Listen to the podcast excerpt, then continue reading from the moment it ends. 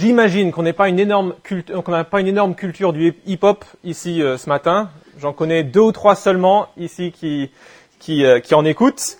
Mais si jamais euh, dans cette culture du hip-hop, souvent il y a des battles où on, on essaye de, montrer qu'on est le meilleur à composer, à d'improviser des rimes et de casser son adversaire en l'insultant aussi souvent. Et, et dans ces battles, c'est pas forcément très joli joli. On insulte les mamans, il y a plein de vulgarité. Euh, c'est vraiment l'orgueil qui est, qui est en avant. Mais n'empêche, en lisant et en lisant et en lisant en boucle euh, Jean 8, je ne pouvais pas m'empêcher de penser qu'on est quand même dans un battle ici. On est dans un battle énorme entre Jésus et ses opposants. Sauf que ici, le vainqueur est humble et il dit jamais quelque chose de vulgaire. Il n'exagère jamais. Il n'insulte aucune maman. Il défonce quand même leur papa. Mais vous allez voir. Sauf, ici, tout ce qui est dit est toujours vrai.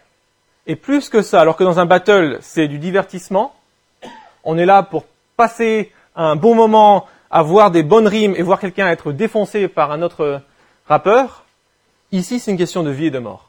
Ici, ce que Jésus est en train de dire, le vainqueur, ce qu'il dit, est essentiel à ma vie, à, notre vie à tous. Alors, on va, lire quand même tout le texte parce que c'est la parole de Dieu, c'est ça qui, qui est autorité dans notre vie. Si on croit que c'est Dieu qui nous a donné ce livre, c'est Dieu qui a inspiré chacun de ces mots, on va le lire. Mais juste pour vous aider à, suivre ce qui se passe, regardez avec moi. Donc là, c'est particulièrement facile. Euh, il y a deux grands morceaux dans ce passage. Il y a la première déclaration fracassante de Jésus au verset 12.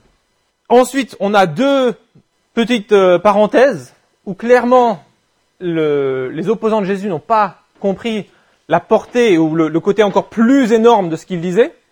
Et donc ils vont questionner du verset 13 au verset 20, ils vont questionner l'autorité avec laquelle Jésus dit des choses. À partir de 21, ils vont questionner les origines de Jésus. Et ensuite, on arrive à une conclusion au verset 30 avec comme Jésus disait cela, beaucoup crurent en lui. Et à partir de là, Jésus va revenir sur sa déclaration fracassante, il va la redéclarer dans d'autres mots, verset 31. Et là, le reste de ce qu'il dit est pour ceux qui ont cru. Mais on voit que dans la foule de nouveau, il y a certains qui qui n'ont pas cru grand-chose ou qui n'ont pas compris grand-chose encore. Et, et Jésus montre qu'est-ce que c'est vraiment croire en lui. Qu'est-ce que c'est vraiment le suivre. Donc, il revient sur sa déclaration, vous allez voir. Donc, on va lire le texte, verset 12, verset 31. C'est énorme ce qui se passe. C'est vraiment le, les, les, les deux pylônes dans le passage. On lit, verset 12 de Jean 8. Jésus leur parla de nouveau. Il dit, je suis la lumière du monde. Celui qui me suit ne marchera pas dans les ténèbres, mais il aura au contraire la lumière de la vie. Là-dessus, les pharisiens lui dirent, Tu te rends témoignage à toi-même, ton témoignage n'est pas vrai. Jésus leur répondit, Même si je me rends témoignage à moi-même, mon témoignage est vrai, car je sais d'où je suis venu et où je vais. Quant à vous, vous ne savez pas d'où je viens ni où je vais. Vous, vous jugez de façon humaine, moi, je ne juge personne. Et si je juge, mon jugement est vrai, car je ne suis pas seul. Mais le Père qui m'a envoyé est avec moi. Il est écrit dans votre loi que le témoignage de deux personnes est vrai. Or, je me rends témoignage à moi-même, et le Père qui m'a envoyé me rend aussi témoignage. Ils lui dirent donc, Où est ton Père? Jésus répondit, Vous ne connaissez ni moi ni mon Père. Si vous me connaissiez, vous connaîtriez aussi mon Père. Jésus dit ces paroles alors qu'il enseignait dans le temple, à l'endroit où était le trésor, et personne ne l'arrêta, parce que son heure n'était pas encore venue. Jésus leur dit encore, Je m'en vais, et vous me chercherez, mais vous mourrez dans votre péché. Vous ne pouvez pas venir là où je vais. Là-dessus, les Juifs dirent, Va-t-il se tuer, puisqu'il dit, Vous ne pouvez pas venir où je vais? Il leur dit, Vous êtes d'en bas, moi, je suis d'en haut. Vous êtes de ce monde, moi je ne suis pas de ce monde. C'est pourquoi je vous ai dit que vous mourrez dans vos péchés. En effet, si vous ne croyez pas que moi, je suis, vous mourrez dans vos péchés. Toi, qui es-tu? lui dirent-ils. Jésus leur répondit, Ce que je vous dis depuis le début. J'ai beaucoup de choses à dire et à juger à votre sujet, mais celui qui m'a envoyé est vrai, et ce, que j'ai entendu de lui, je le dis au monde. Ils ne comprirent pas ce qu'il leur parlait du, leur parlait du Père. Jésus leur dit donc, Quand vous aurez élevé le Fils de l'homme, alors vous reconnaîtrez que moi, je suis, et que je ne fais rien de moi-même, mais que je dis ce que mon Père m'a enseigné. Celui qui m'a envoyé est avec moi. Il ne m'a pas laissé seul parce que je fais toujours ce qui lui est agréable. Comme Jésus disait cela, beaucoup crurent en lui. Alors, il dit aux Juifs qui avaient cru en lui, Si vous demeurez dans ma parole, vous êtes vraiment mes disciples. Vous connaîtrez la vérité, et la vérité vous rendra libre. Ils lui répondirent, Nous sommes la descendance d'Abraham, et nous n'avons jamais été esclaves de personne. Comment peux-tu dire vous deviendrez libres En vérité, en vérité, je vous le dis, leur répliqua Jésus. Toute personne qui commet le péché est esclave du péché. Or, l'esclave ne reste pas pour toujours dans la famille, c'est le fils, le fils qui reste pour toujours. Si donc le fils vous libère, vous serez réellement libre. Je sais que vous êtes la descendance d'Abraham. Pourtant, vous cherchez à me faire mourir, parce que ma parole ne pénètre pas en vous. Je dis ce que j'ai vu chez mon père, et vous, vous faites ce que vous avez entendu de la part de votre père. Ils lui répondirent, Notre père, c'est Abraham. Jésus leur dit, Si vous étiez les enfants d'Abraham, vous agiriez comme lui. Mais en réalité, vous cherchez à me faire mourir. Moi, qui en tant qu'être humain vous ai dit la vérité que j'ai entendue de Dieu. Cela, Abraham ne l'a pas fait. Vous, vous agissez comme votre père. Ils lui dirent, nous, nous ne sommes pas des enfants illégitimes. Nous avons un seul père, Dieu.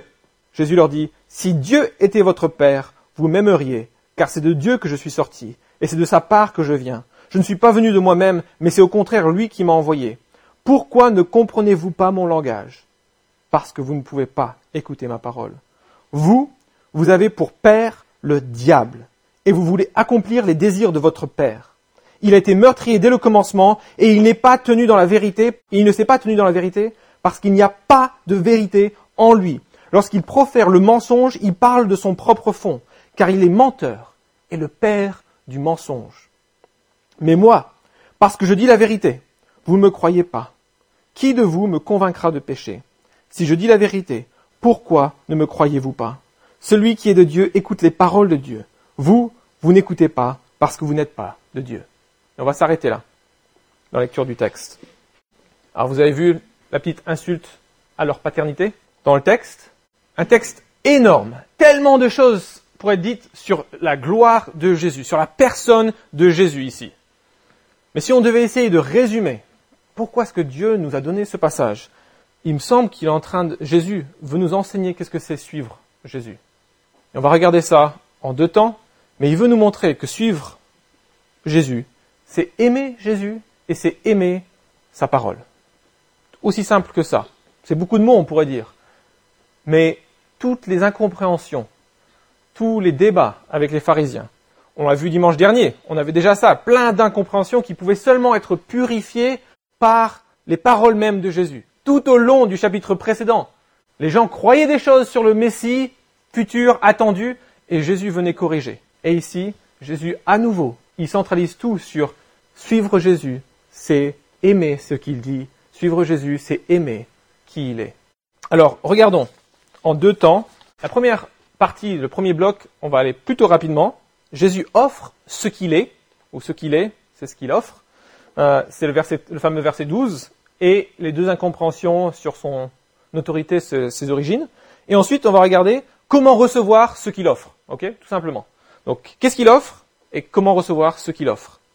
Alors, verset 12 est clé. Jésus leur parle de nouveau et il dit Je suis la lumière du monde. Celui qui me suit ne marchera pas dans les ténèbres, mais il aura au contraire la lumière de la vie. Et c'est intéressant de remarquer que c'est la deuxième fois que Jésus fait une déclaration je suis. C'était Bruno, il me semble, qui la dernière fois dans le chapitre 5 avait eu la première déclaration comme ça, où il avait dit je suis le pain de vie. Et ici, Jésus dit je suis la lumière du monde.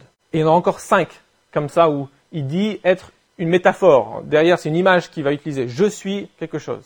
Ici, c'était la deuxième. La première, c'est quoi? La première, c'est je suis le pain. C'est on dépend de Jésus quotidiennement pour notre énergie, pour nos forces pour la vie. Et ici, on dépend quotidiennement de Jésus pour la lumière, pour la direction.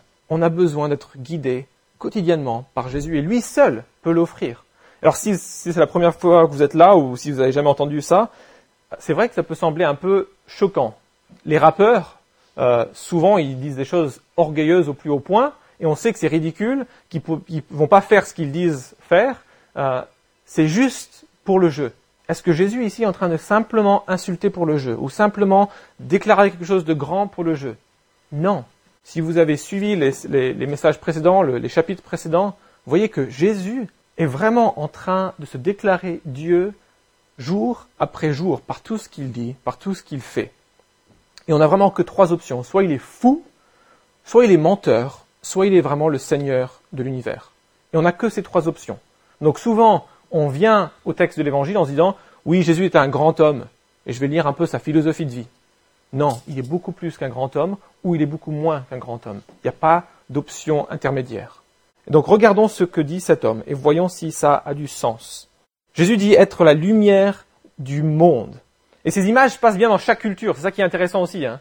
C'est que dans chaque culture, on dépend de la lumière. S'il avait dit euh, je suis euh, la psychanalytique qui vous euh, guérit de machin, genre, là tout d'un coup on serait dans une culture qui dépendrait de la connaissance d'un certain psychiatre et des choses comme ça. Non, il utilise des images de base, le pain, la lumière, l'eau.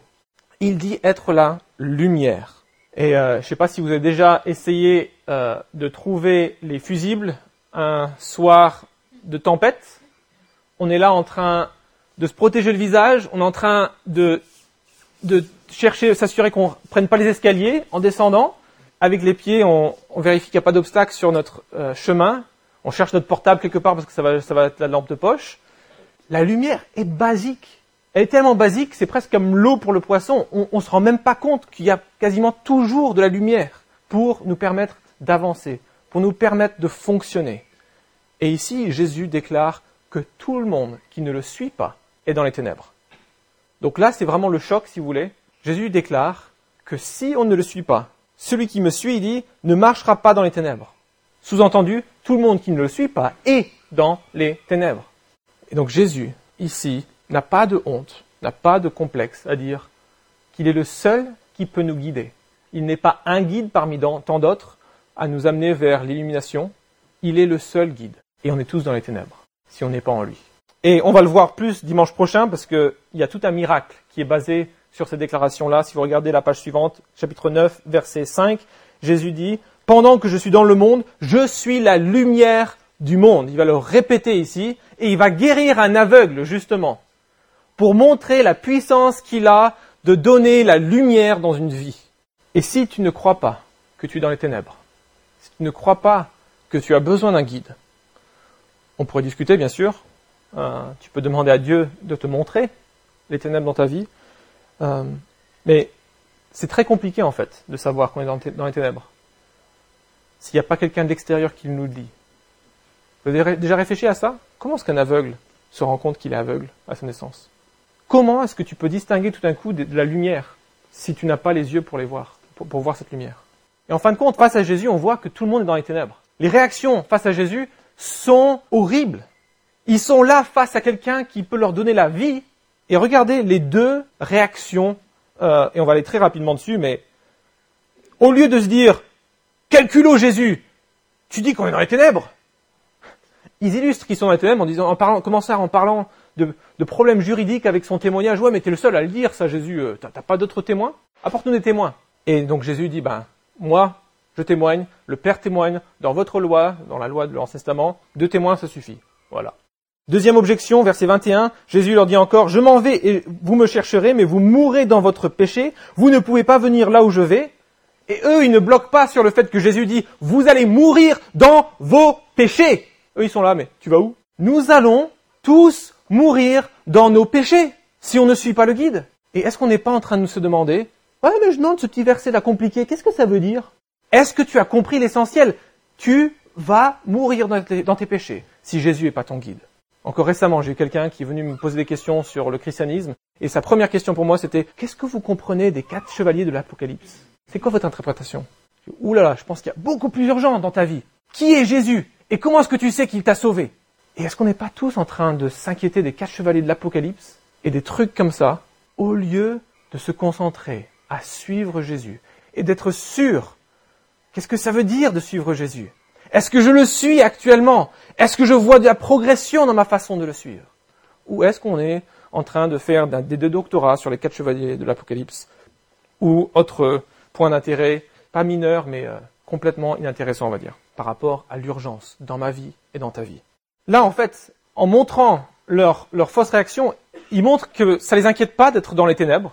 Jésus, verset 12, déclare qu'ils sont dans les ténèbres, et eux, ils sont là, mais tu, euh, tu dis ça sur quelle base euh, Parce que tu as, des témoins.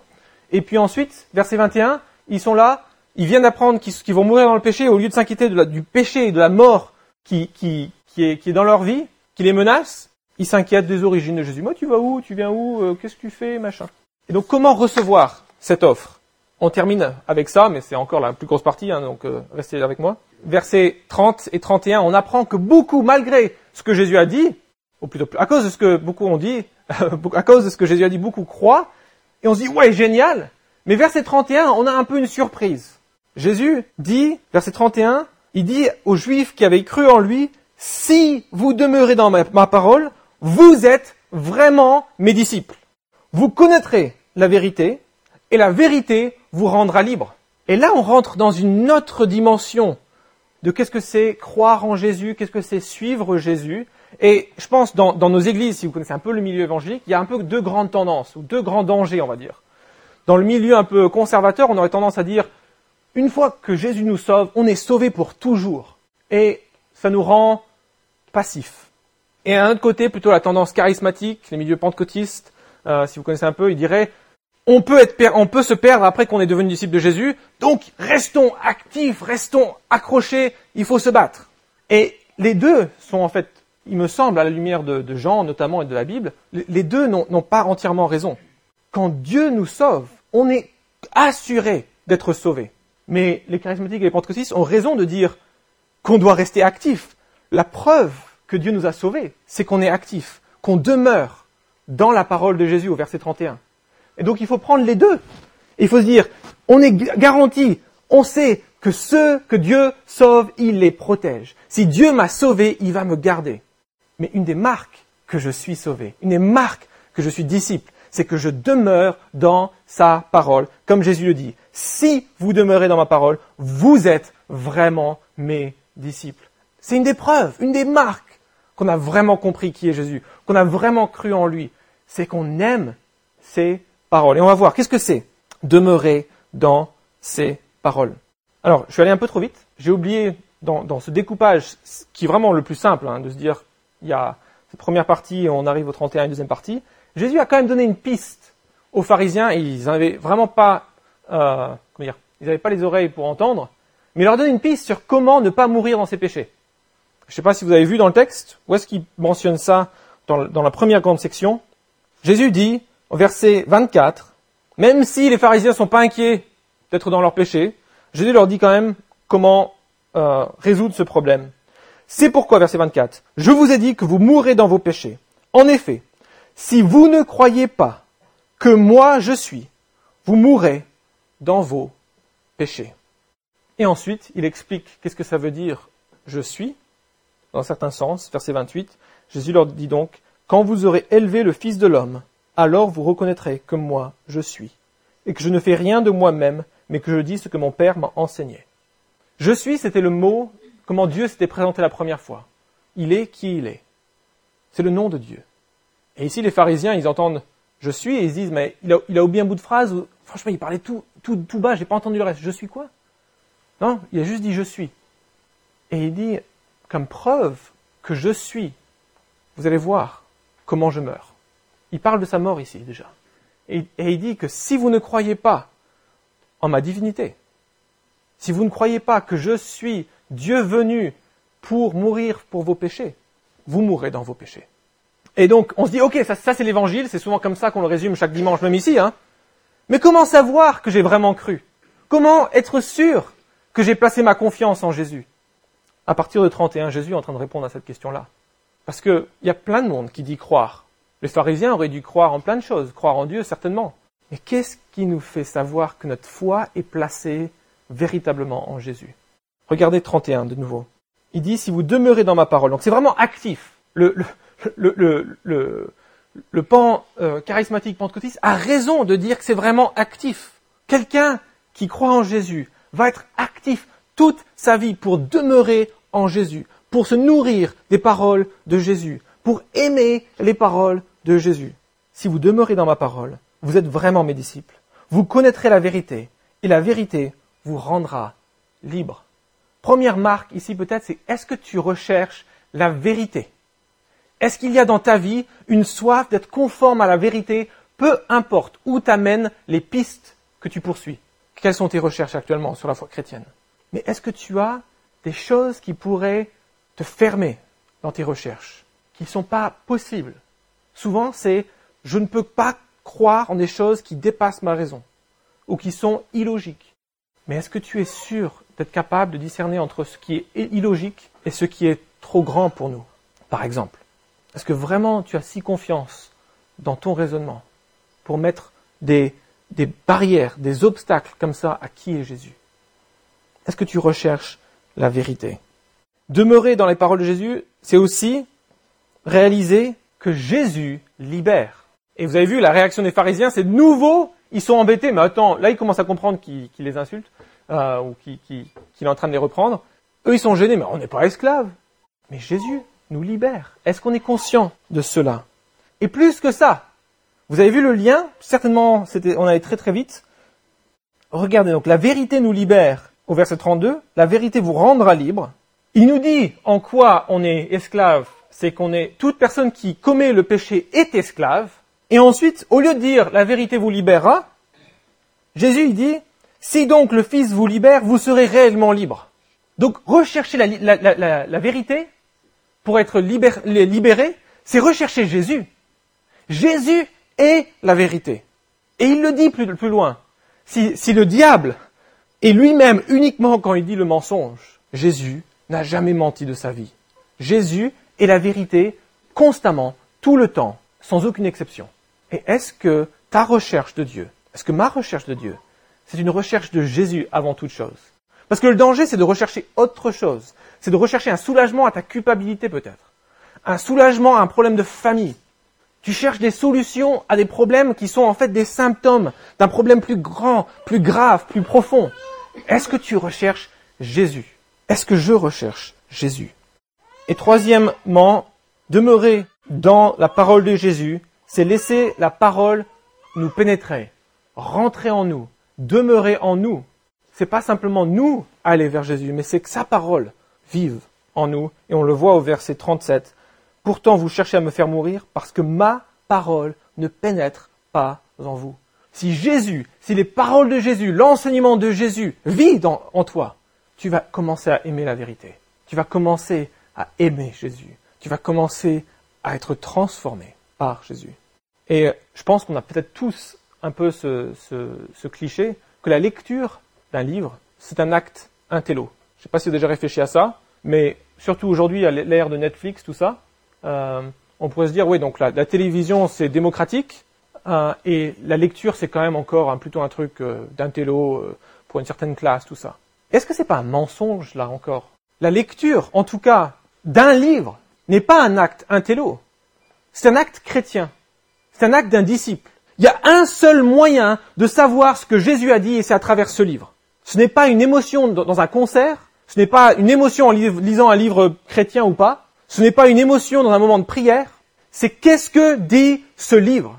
Et est-ce que ce livre a la première place dans mon, mon agenda? Est-ce que ce livre est constamment en train de purifier ma compréhension de Jésus, de la vie chrétienne et de la vie en général Est-ce que les paroles de Jésus sont constamment en train de rentrer en moi et de venir purifier tout en moi? Et vraiment, convaincu, mais on peut débattre après si vous voulez, autour d'un café, la, lecture n'est pas un acte intello. En tout cas, la lecture de la Bible, c'est un acte de disciple de Jésus. Et si tu galères à lire la Bible, galères à lire de manière générale, essaye la Bible. Que ce soit l'écouter, hein, que ce soit la lire, essaye, essaye. Et demande à Jésus de te donner envie, moi, peut-être la chose la plus flagrante que j'ai eue, c'est souvent on fait des groupes de croissance euh, où, on, doit lire de façon assez vorace la Bible avec une ou deux personnes. Chaque semaine, on, fait un petit compte rendu sur notre, lecture. Et puis, en arrivant ici dans l'église, mon premier euh, groupe de croissance, on a commencé à lire avec ce jeune. Et puis, euh, je dis, oulala, dyslexique peut-être, il galérait tellement à lire. En fait, il lisait jamais. On commence à lire, on commence à lire. Et au bout de six mois, je pense, peut-être neuf mois, on avait lu toute la Bible, dont en une semaine, il avait fait 15% de la Bible. C'était un défi hein, pour gagner des, des canettes de coca.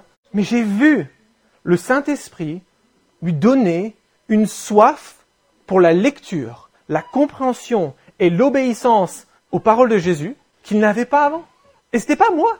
On se voyait pas tous les jours pour lire. C'est juste qu'il y avait un déclic. Et il voulait savoir ce que disait Jésus.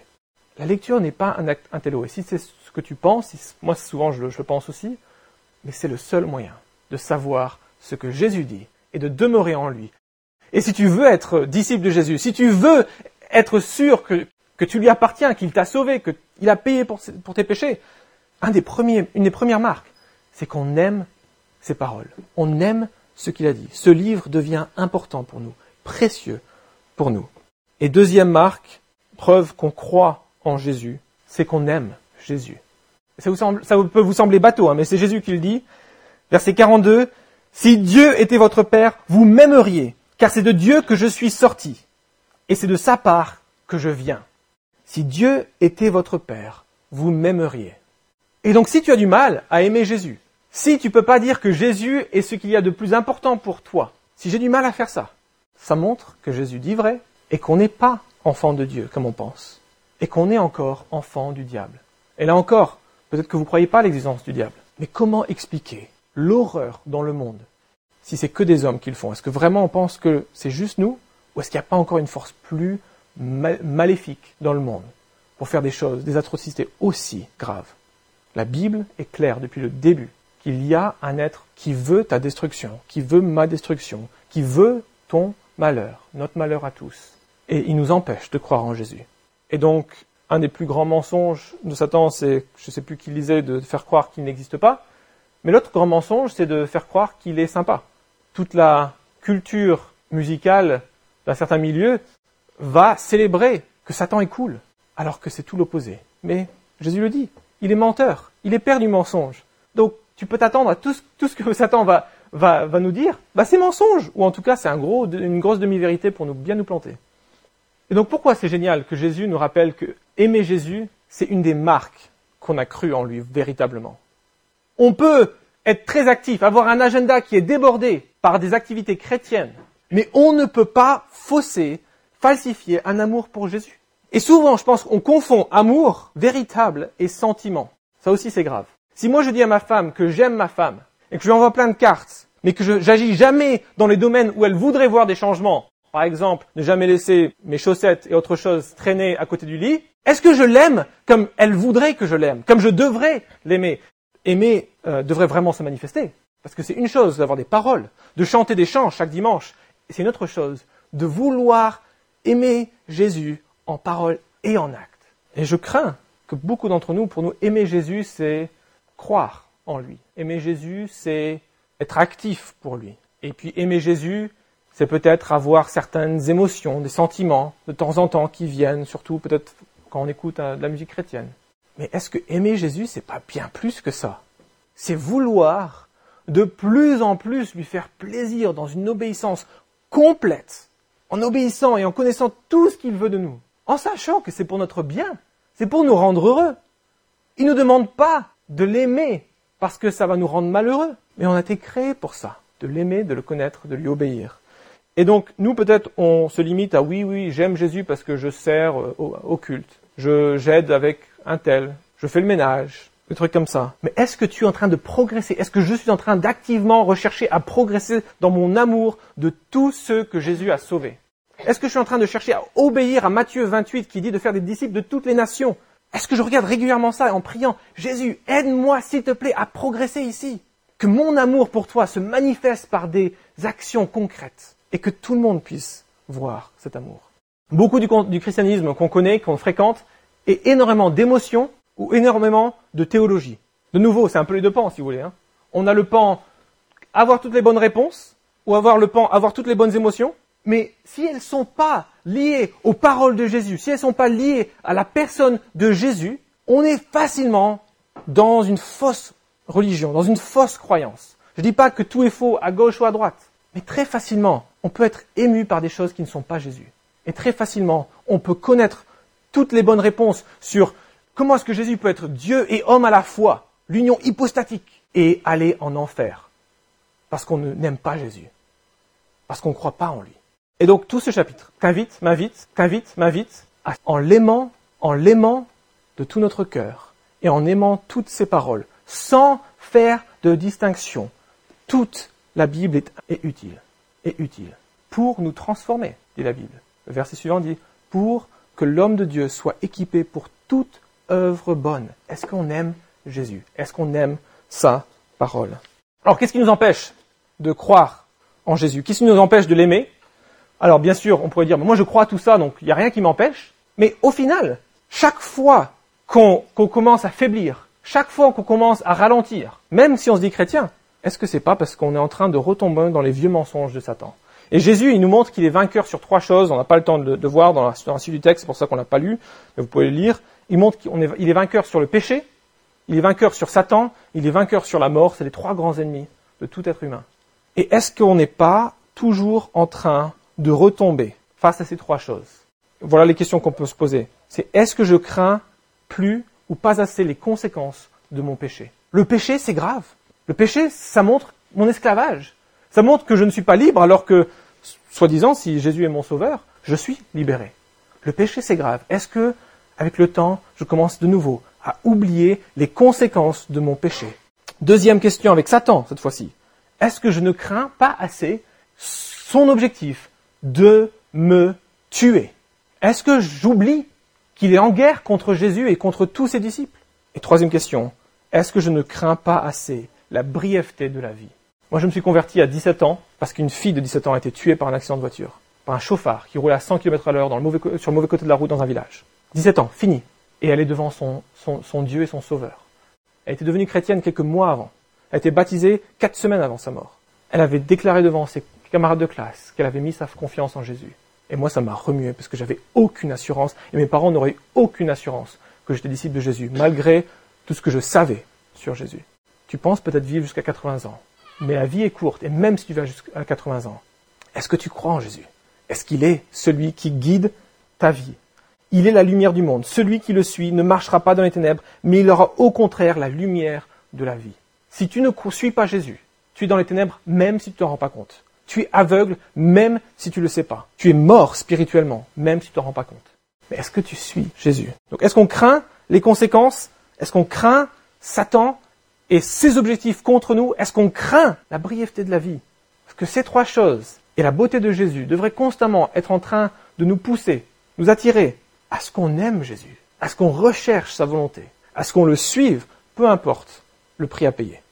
Et ça va créer une communauté qui est vraiment radicalement différente du monde, qui est radicalement différente de beaucoup de christianisme contemporain. Parce que tout d'un coup, on sera motivé par un Jésus qui sera constamment en train d'être mis à jour dans le logiciel de notre cerveau et de notre cœur, on est constamment en train d'être confronté de nouveau avec le vrai Jésus. Et pas le Jésus de mes parents, pas le Jésus de mes grands-parents, pas le Jésus des livres chrétiens, pas le Jésus de la musique chrétienne, mais le vrai Jésus. Est-ce que c'est une réalité dans ta vie que j'aime Jésus et que tout mon agenda le montre, toutes mes priorités le montrent, tout ce que je recherche dans la vie le montre?